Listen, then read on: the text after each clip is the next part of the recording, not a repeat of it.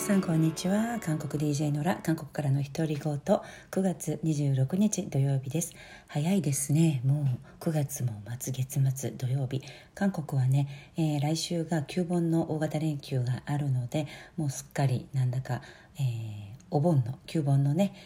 雰囲気で、いろんなギフトプレゼント日本で言えばお中元になるのかなをいただいたり渡したりと、えー、しています。まあいろいろね牛肉セットとかえー、何もらったかな。ハンゴアといって韓国伝統お菓子の立派なセットとか、えー、いただきました、うん、シャンプーセット。タオルセット。そういうのが一般的ですね。お中元。はい。旧本のギフトの交換が盛んな韓国です、えー、今日はですね韓国で今ちょっと騒がしく、えー、なっているニュース。えについて、え日本でもねきっと報道されていると思うんですけれども、え韓国の公務員47歳の公務員が、え海上海洋水産部所属の公務員がね、え海上で北朝鮮の海上で、え海峡を越えてしまったんでしょうね海域で、え銃殺され北朝鮮の軍人に銃殺されさらにガソリンをまかれて焼かれたという衝撃的なニュースが昨日の朝から、え話題になっています。本当に、ショックなニュースで、えどうしてこんな野蛮なことができるんだろうと、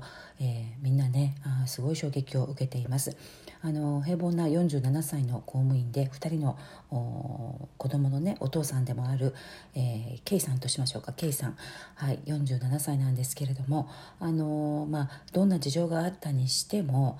まあね、いろんなことは憶測なんですけれども自殺を自殺を図ろうとしたのではないかとかあとあの、まあ、失踪北朝鮮への失踪とか自主的に、え国境を越えて北朝鮮に行こうとしたのではないかとかいろんな憶測やこう噂が立ってるんですがどんなあの背景がねあったとしてもたとえ自分から直接北朝鮮に行ってみようと思ったとしても、えー、何のね武装もしていない民間人民間人をね、えー、ただ浮遊物に捕まって浮いているもう数時間も浮いていてもうほとんど気力も体力も限界だったそうなんですがその民間人を見つけた北朝鮮側の軍人が全く保護や、えー、そういうことをせずにね銃殺さらに、えー、死体をガソリンをまいて海上でそのまま焼き払ったっていうのはもう驚愕、うん、もう本当に、えー怒りですね。怒りを感じます。であの、まあ、こういうニュースが出ると本当にあ北朝鮮の本質っていうかあの国の恐ろしさっていうのをもうすぐ上にある国です。私が住んでいるところから車で1時間も走れば、えー、DMZ、えー、38度線、え、北朝鮮との国境が現れるんですけれども、うん、すぐ上に車で1時間離れたあの、まあ、一応同じ民族って言いますかね。あのすぐ上にあのああいう社会体制のああいう思想を持った国があるっていうのはやっぱり怖いなと、えー、改めて感じさせられました。でまああの公務員のこの銃殺事件を通じて、まあね、こう愛の不時着ブームとかで北朝鮮についてこう新たな魅力っていうか新たなあ一面を見たというような意見も多々あるんですけれどもそれもそれそれはそれでね、えー、嘘じゃないと思うんですけれどもやっぱり北朝鮮の本質っていうかねっていうのはあのきちんと私たちが知っておくべきだなというふうに、えー、感じています。で実は昨日も仲良しの、えー、平壌から北朝鮮の平壌首都平壌から来た女性、えー、30代のもともと平壌の幹部専用の病院で看護婦をしていた女性と、えー、お茶をして、まあ、仕事のミーティングでね会ってランチしてお話ししたんですけれども、まあ、彼女もね、あのー、本当に大変な思いをしてえー、何年もかかって、えー、韓国に逃げてきたわけです。で逃げるに至ったこう理由というか経緯はねいろいろあるんですけれども、まあ、ご両親がなんかこう罪ではない罪を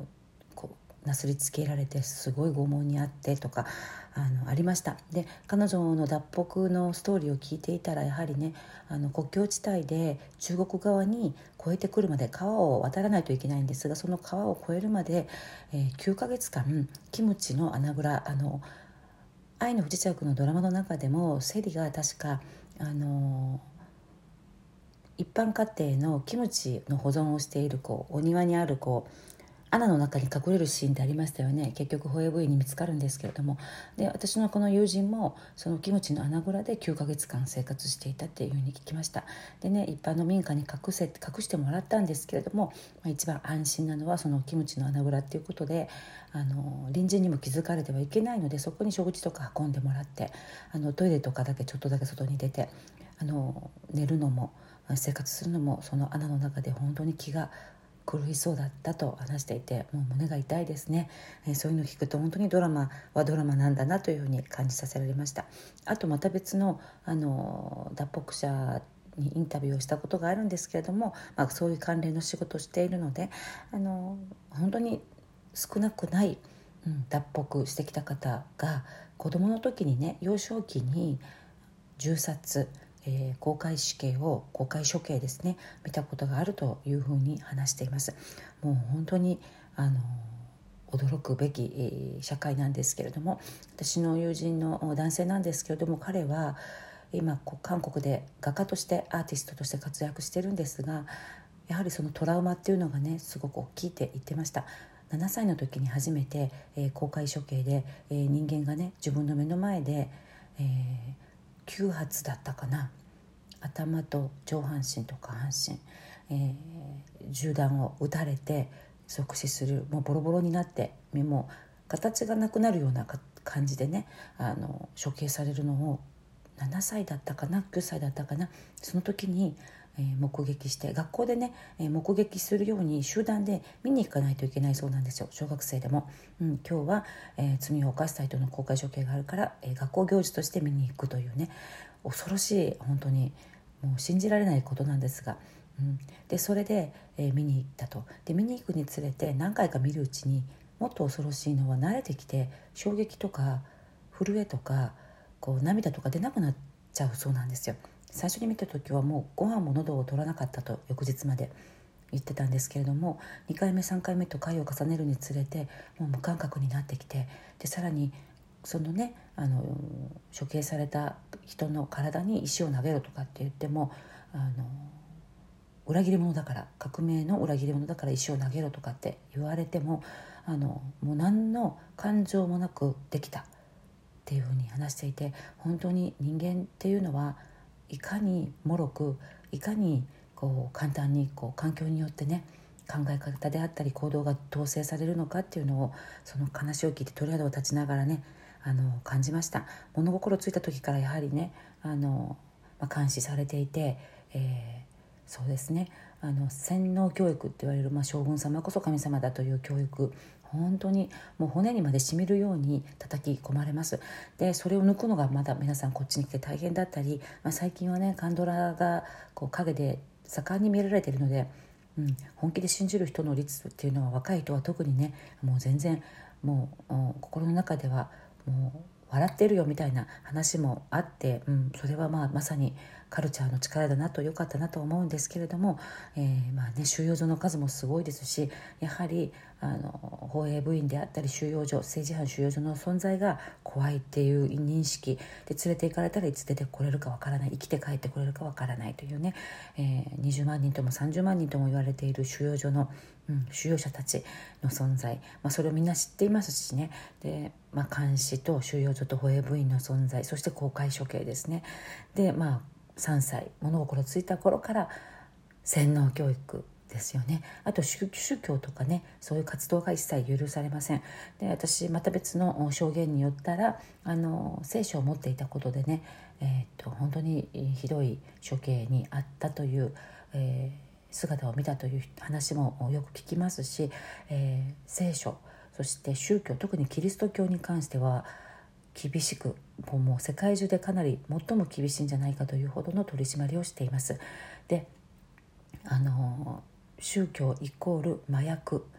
ね、麻薬よりも悪いのが宗教だというような考え方でつまりねあの将軍様金氏一族を神様だとみなすみなすために邪魔になるというふうにえー、みな考えられているみたいですね宗教がね。であの、まあ、宗教活動をしていて、えー、見つかってひどい目に、えー、あっ、えー、脱北に成功したという方もたまにいらっしゃるんですけれどももうねあの宗教活動そして韓国人と接触したっていうことはもう一番あの罪が大きいとみなされるので、えー、なかなか生きてね帰ってこられる確率は低いというような話もしていました。でね、まあ、本当に北朝鮮関連のいろんな、えー、証言は聞くとね眠れなくなっちゃうので私も、まあ、仕事として聞き取りをやっているので、えー、本当に、えー、大変です。でまあ今回の事件を聞いてねあもうまたねいろいろあの社会の本質について思い出されました。平和とか、え、仲良くとかこう交流とか美しい言葉で、え、北朝鮮を、まあ、美化したりね、え、語ることもできるんですがもちろんそれはうん北朝鮮にそういう美しい面良い面が全くないと言っているのではなくてそしてまたあそこに暮らす人々個々人国民一人一人があそういう野蛮であったり、うん、残酷であったりでそういう意味ではなくてあの社会システムというのが人間をそういうふうに作るんだとできっと今回射殺した軍人さんもそういう規定があったから規定通りに動いたんだろうなというふうに思います。であの海域にねあの不審物不審者が現れると銃殺そして、えー、その痕跡を焼き払うというのが軍のマニュアルということです。だからまあそこのところをね、えーまあ、こんがらがらないように人と国家の体制であったり社会システムというのをごちゃ混ぜにして考えないように、えー、私も常に努力しています、まあ、脱北者の方北から来た方一人一人は本当に純粋で一生懸命でま、えー、っすぐで、うん、いい方が多いですね、えー、はい今日はね少しあの重いニュースが昨日からあったので、えーややシリアスな話になってしまいましたが、まあ、そういう韓国の雰囲気もお伝えしたくて、えー、今日は、えー、こういうお話をさせていただきました、えー、では皆さん週末楽しくお過ごしください。また来週楽しいニュースで戻ってまいります。韓国 DJ ノラでした。さようなら。